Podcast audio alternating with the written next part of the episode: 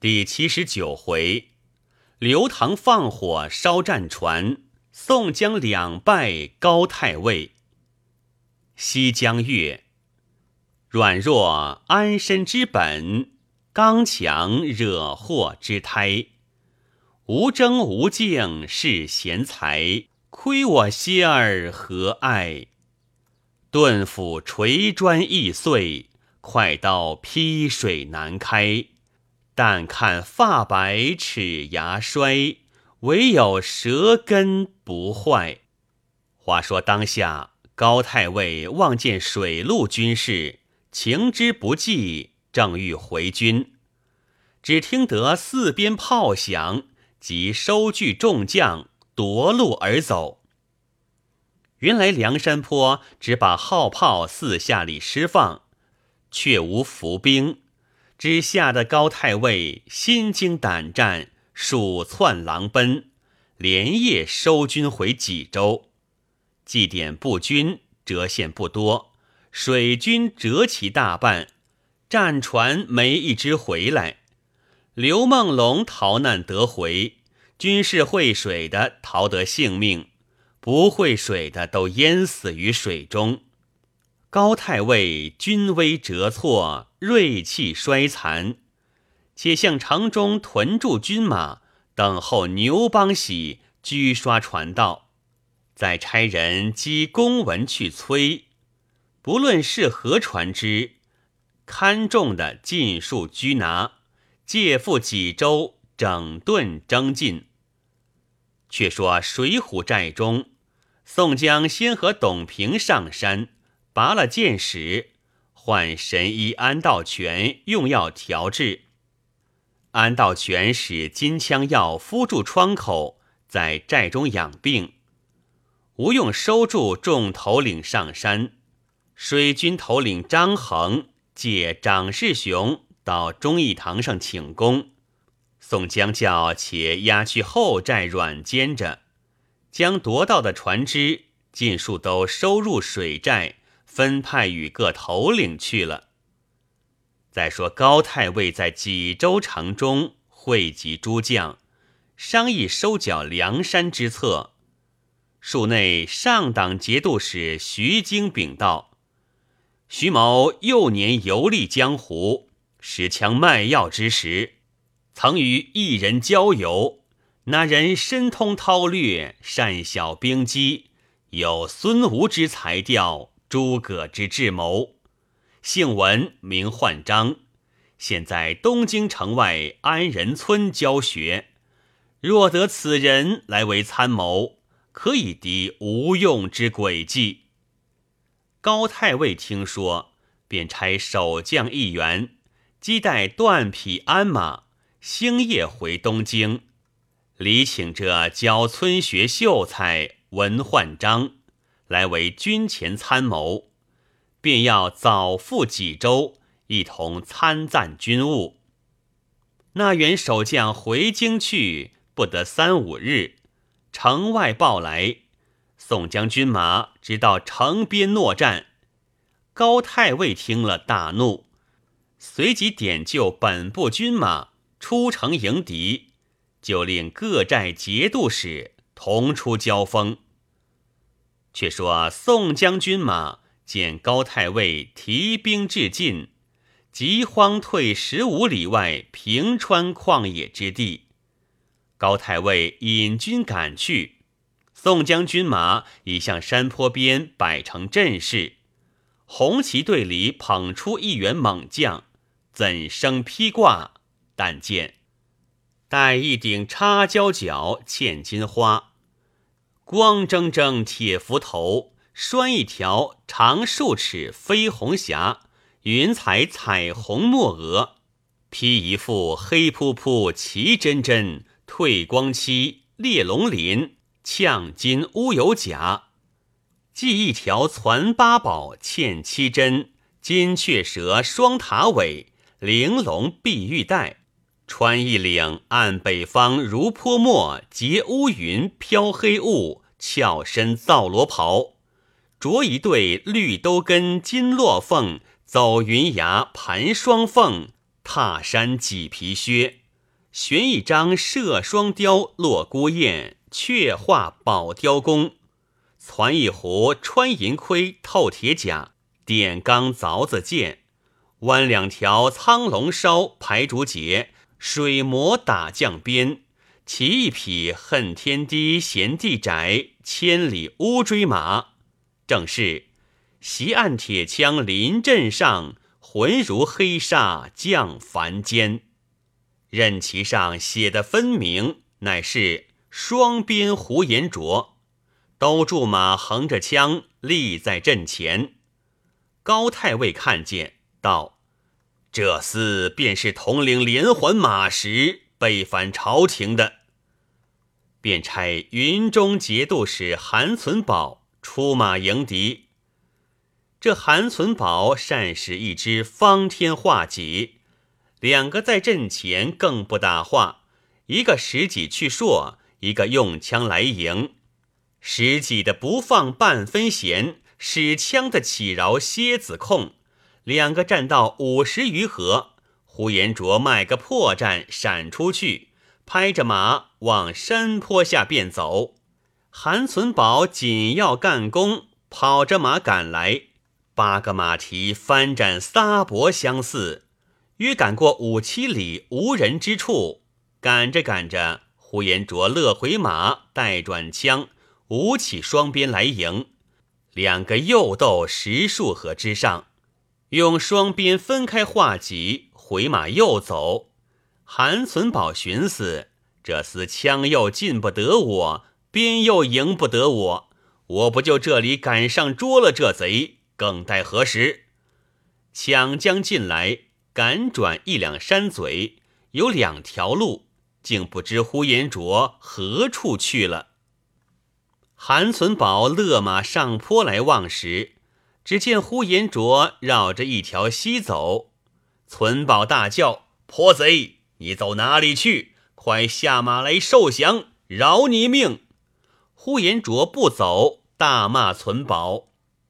韩存宝却大宽转来朝呼延灼后路，两个却好在西边相迎着，一边是山，一边是溪，只中间一条路，两匹马盘旋不得。呼延灼道：“你不降我，更待何时？”韩存宝道：“你是我手里败将，倒要我降你。”呼延灼道：“我漏你到这里。”正要活捉你，你性命只在顷刻。韩存宝道：“或正来活捉你。”两个旧气又起，韩存宝挺着长戟往呼延灼前心两肋软肚上雨点般戳将来。呼延灼用枪左拨右逼，左风般硕入来。两个又斗了三十来合，正斗到浓深处。韩存宝一戟往呼延灼软胁槊来，呼延灼一枪往韩存宝前心刺去，两个各把身躯一闪，两班军器都从斜下槊来。呼延灼协助韩存宝急赶，韩存宝扭定呼延灼枪杆，两个都在马上你扯我拽，协助腰胯用力相正。韩存宝的马后蹄先踏下溪里去了，呼延灼连人和马也跃下溪里去了，两个在水中扭作一块。那两匹马溅起水来，一人一身水。呼延灼弃了手里的枪，协助他的急赶，急去撤边时，韩存宝也劈了他的枪杆，双手按住呼延灼两条臂。你揪我扯，两个都滚下水里去。那两匹马蹦星也似跑上岸来，往山边去了。两个在溪水中都没了军器，头上戴的盔没了，身上衣甲飘零。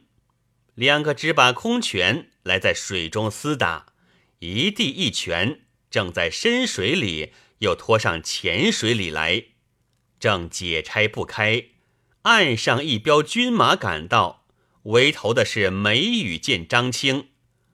众人下手活捉了韩存宝，差人急去寻那走了的两匹战马，只见那马却听得马嘶人喊，也跑回来寻队，因此收住。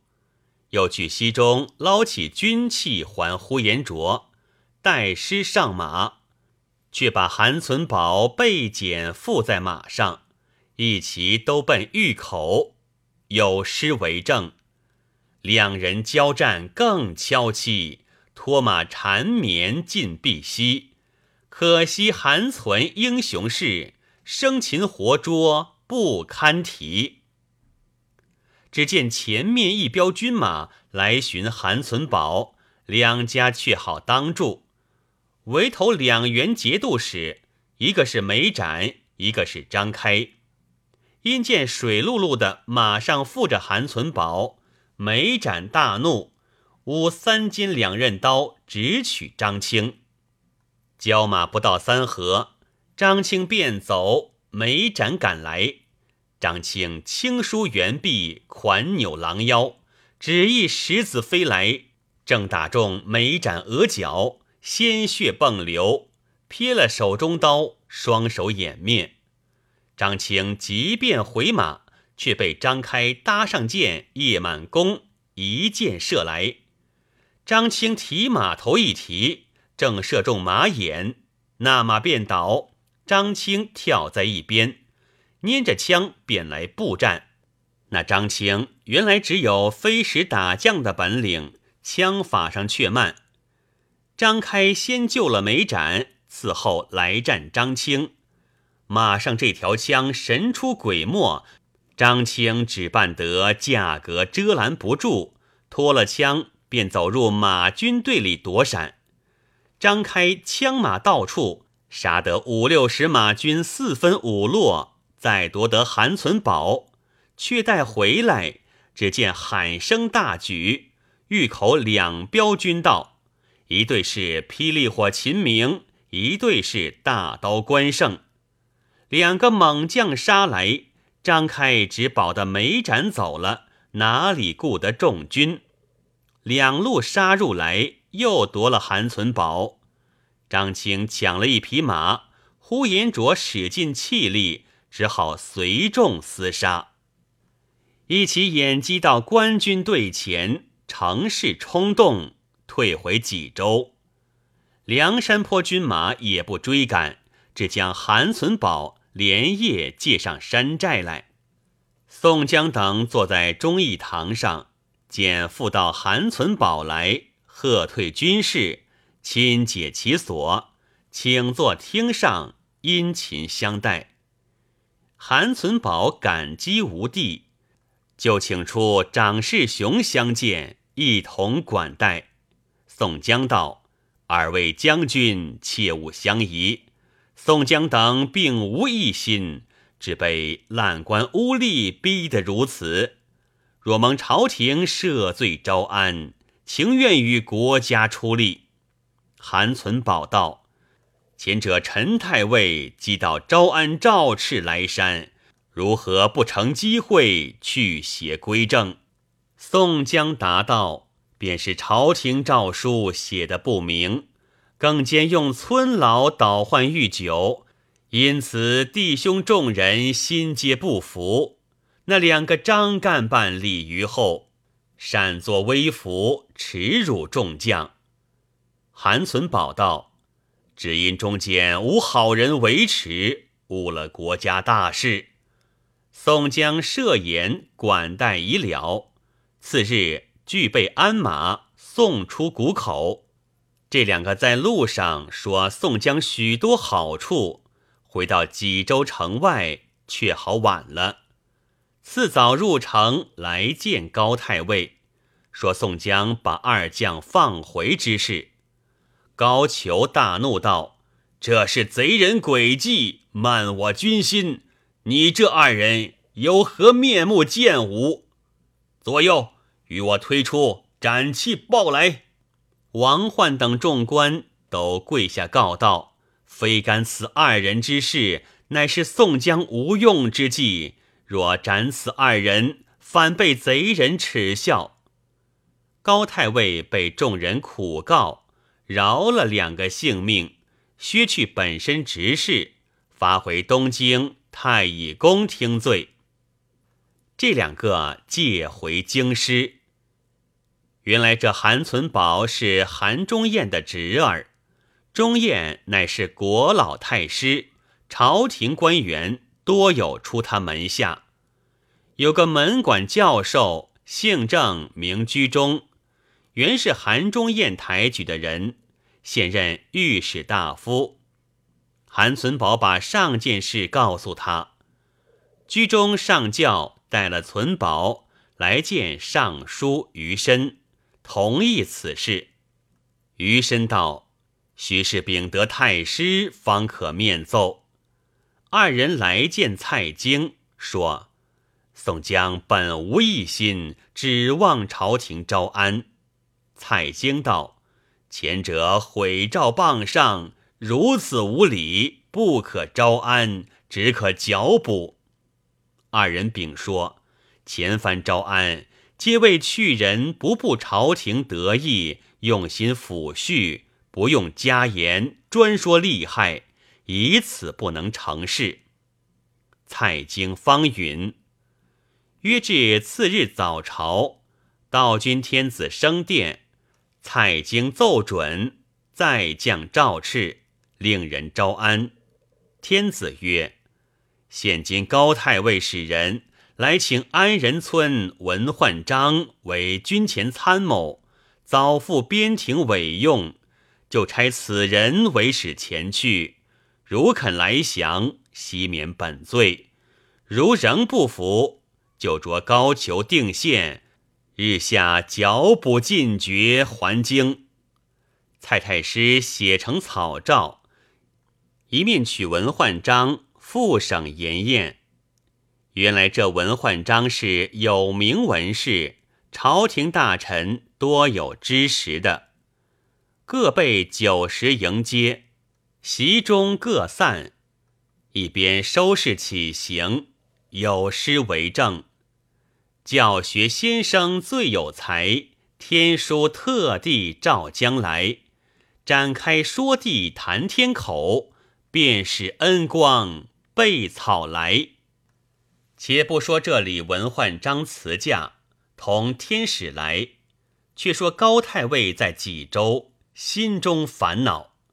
门吏报道牛邦喜到来，高太尉便叫唤至，拜罢问道：“船只如何？”邦喜禀道：“余路拘刷得大小船一千五百余只，都到闸下。”太尉大喜。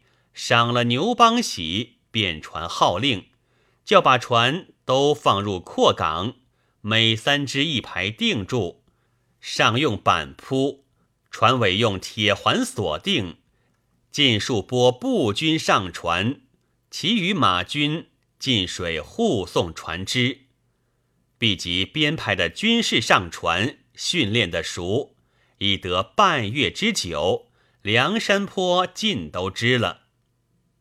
吴用唤刘唐受计，掌管水陆建功。众多水军头领个个准备小船，船头上排排钉住铁叶，船舱里装满芦苇干柴，柴中灌着硫磺焰硝引火之物，屯驻在小港内，却叫炮手临阵于四望高山上放炮为号。又于水边树木丛杂之处，都附旌旗于树上，每一处都设金鼓火炮，须屯人马，假设营垒，请公孙胜做法祭风。旱地上分三队军马接应。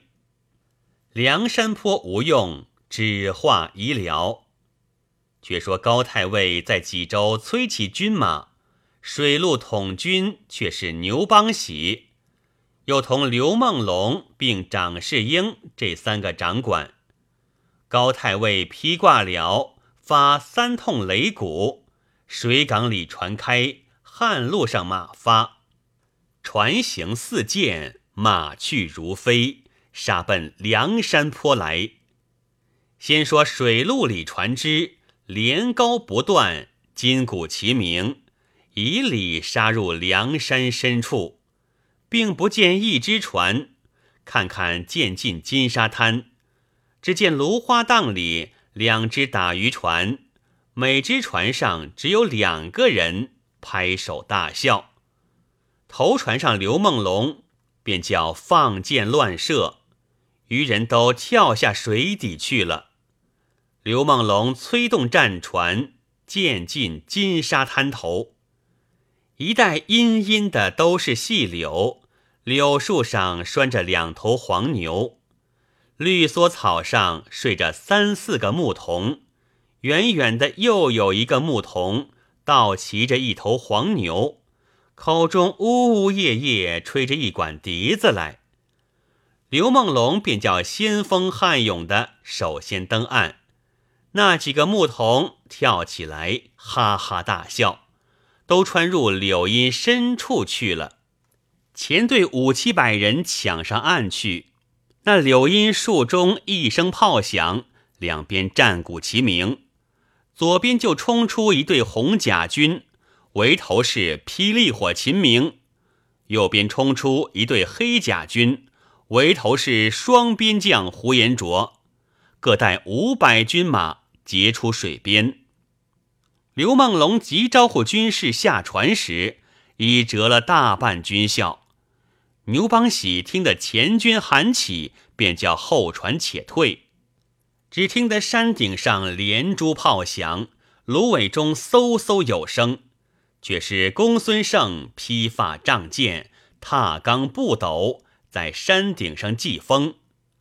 初时穿林透树，次后走石飞沙，须臾白浪掀天，顷刻黑云覆地。红日无光，狂风大作。刘梦龙急叫赵船回时，只见芦苇丛中、藕花深处、小港狭岔，都照出小船来，钻入大船队里。鼓声响处，一齐点着火把。原来这小船上都是吴用主意受计与刘唐，尽使水军头领。装在芦苇干柴、硫磺焰硝，杂以油心。霎时间，大火竞起，烈焰飞天，四分五落都穿在大船内，前后官船一齐烧着。怎见得火起？但见黑烟迷绿水，红焰起清波，风微卷，荷叶满天飞。火势燎，庐林连梗断，神嚎鬼哭，昏昏日色无光，月撼山崩，浩浩波声鼎沸，舰航遮阳尽倒，舵橹蒙冲皆休，先锋将破散魂飞，河后兵心惊胆裂，荡桨的首先落水。点高的无路逃生，船尾旌旗不见青红交杂，堕楼见脊南排双刃争插，副将忙举哀声，主帅先寻死路，却似骊山顶上周幽王褒姒戏诸侯，有若夏口三江石庙侧周郎破曹操。千千条火焰连天起，万万道烟霞贴水飞。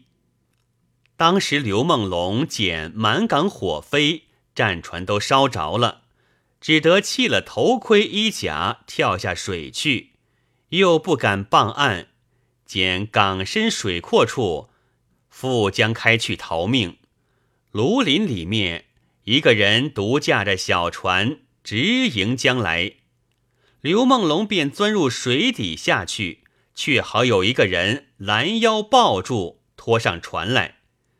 撑船的是出洞蛟童威，拦腰抱的是混江龙李俊。却说牛邦喜见四下官船队里火着，也弃了戎装披挂，却待下水，船梢上钻起一个人来，拿着挠钩劈头搭住，倒拖下水里去。那人是船火儿张衡。这梁山坡内水面上杀得尸横遍野，血溅波心，焦头烂额者不计其数。只有长世英摇着小船正走之间，庐林两边弩箭弓矢齐发，射死水中。众多军卒会水的逃得性命回去，不会水的尽皆淹死。生擒活捉者都借头大寨。李俊捉的刘梦龙，张衡捉的牛邦喜，欲待借上山寨。唯恐宋江又放了，两个好汉自商量，把这二人就路边结果了性命，割下首级送上山来。再说高太尉引领马军在水边策应，只听得连珠炮响，鼓声不绝，料到是水面上厮杀，骤着马前来，靠山临水探望。只见纷纷军士都从水里逃命，爬上岸来。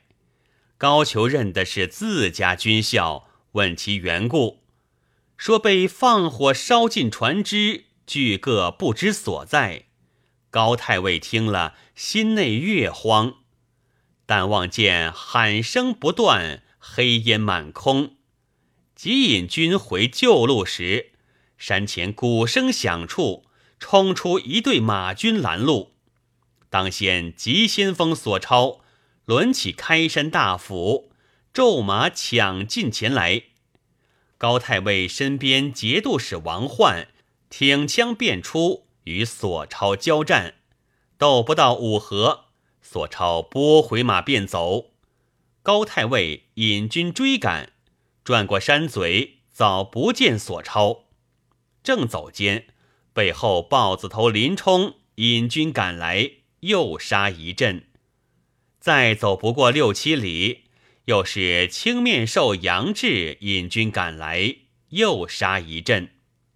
又奔不到八九里，背后美髯公朱仝赶上来，又杀一阵。这是吴用使的追赶之计，不去前面拦截，只在背后赶杀。败军无心恋战，只顾奔走，救护不得后军，因此高太尉被追赶得慌，飞奔济州。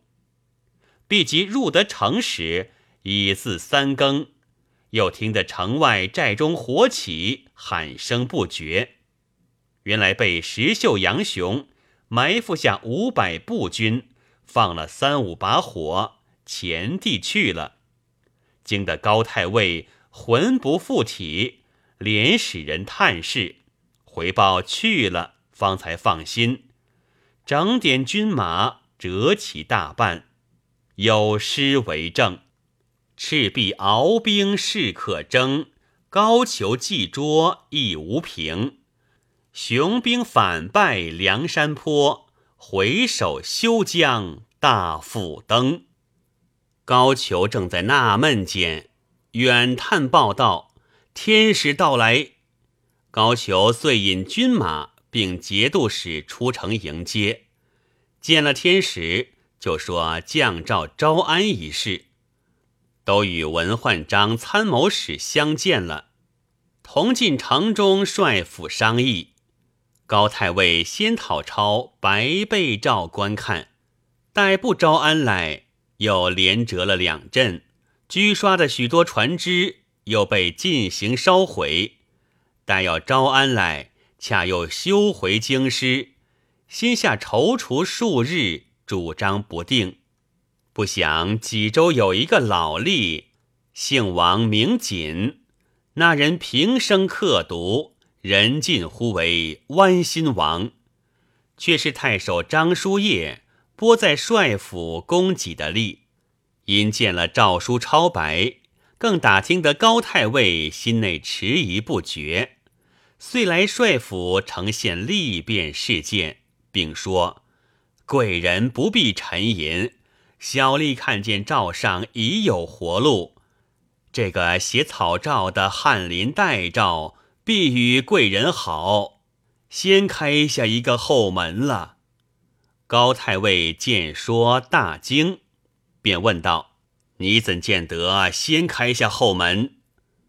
王瑾禀道：“诏书上最要紧的中间一行，倒是除宋江、卢俊义等大小人众所犯过恶，并予赦免。这一句是囫囵话，如今开读时却分作两句读，将除宋江另作一句，卢俊义大小人众所犯过恶，并予赦免。”另作一句，转他漏到城里，捉下围头宋江一个，把来杀了，却将他手下众人尽数拆散，分调开去。自古道：蛇无头而不行，鸟无翅而不飞。但没了宋江，其余的做得甚用。此论不知太尉恩相贵意若何？高俅大喜，随即升王瑾为帅府长史，便请文参谋说知此事，一同记忆。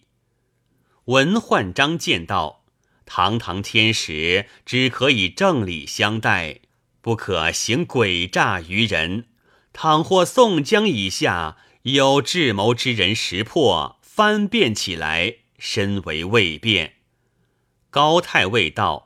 非也，自古兵书有云：“兵行诡道，岂可用得正大？”文参谋道：“虽然兵行诡道，这一事是天子圣旨，难以取信天下。自古王言如伦如备，因此号为玉音，不可移改。今若如此，后有知者。”难以此为准信。高太尉道：“且顾眼下，却又理会。”虽不听闻焕章之言，先遣一人往梁山坡报之，领宋江等全伙前来济州城下，听天子诏敕，赦免罪犯。未知真假如何，有诗为证。远捧泥书出大邦，谆谆天语欲招降。高俅轻信奸人语，要构阴谋杀宋江。却说宋江又赢了高太尉这一阵，烧了的船，令小校搬运做柴；不曾烧的，拘收入水寨。但是活捉的军将。尽数陆续放回济州。当日，宋江与大小头领正在忠义堂上商议事务。小校报道：济州府差人上山来报道，朝廷特遣天使颁降诏书，赦罪招安，加官赐爵，特来报喜。宋江听罢，喜从天降，笑逐颜开。便叫请那报事人到堂上问时，那人说道：“朝廷降诏，特来招安。高太尉差小人前来报请大小头领，都要到济州城下行礼，开读诏书，并无异议，请勿疑惑。”宋江叫请军师商议定了，且取银两缎匹赏赐来人。先发赴回济州去了。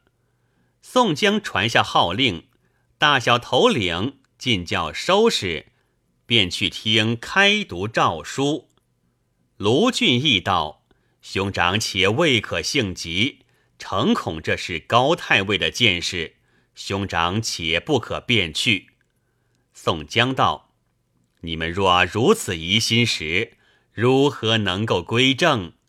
众人好歹去走一遭。吴用笑道：“高俅那厮被我们杀得胆寒心碎，便有十分的计策，也施展不得。放着众弟兄一般好汉，不要疑心，只顾跟随宋公明哥哥下山。我这里先差黑旋风李逵，引着樊瑞、鲍旭向冲、李衮，将带步军一千埋伏在济州东路，再差一丈青扈三娘引着顾大嫂、孙二娘、王矮虎、孙新、张青，将带马军一千埋伏在济州西路。若听得连珠炮响，杀奔北门来取其。吴用分调已定，众头领都下山，只留水军头领看守寨栅。只因高太尉要用诈术，诱引这伙英雄下山，不听文参谋谏劝。谁想只就济州城下翻为九里山前，梁山坡边变作三江下口。却似狼临犬队，虎入羊群。正是只因一纸君王诏，惹起全班壮士心。毕竟众好汉怎的大闹济州？且听下回分解。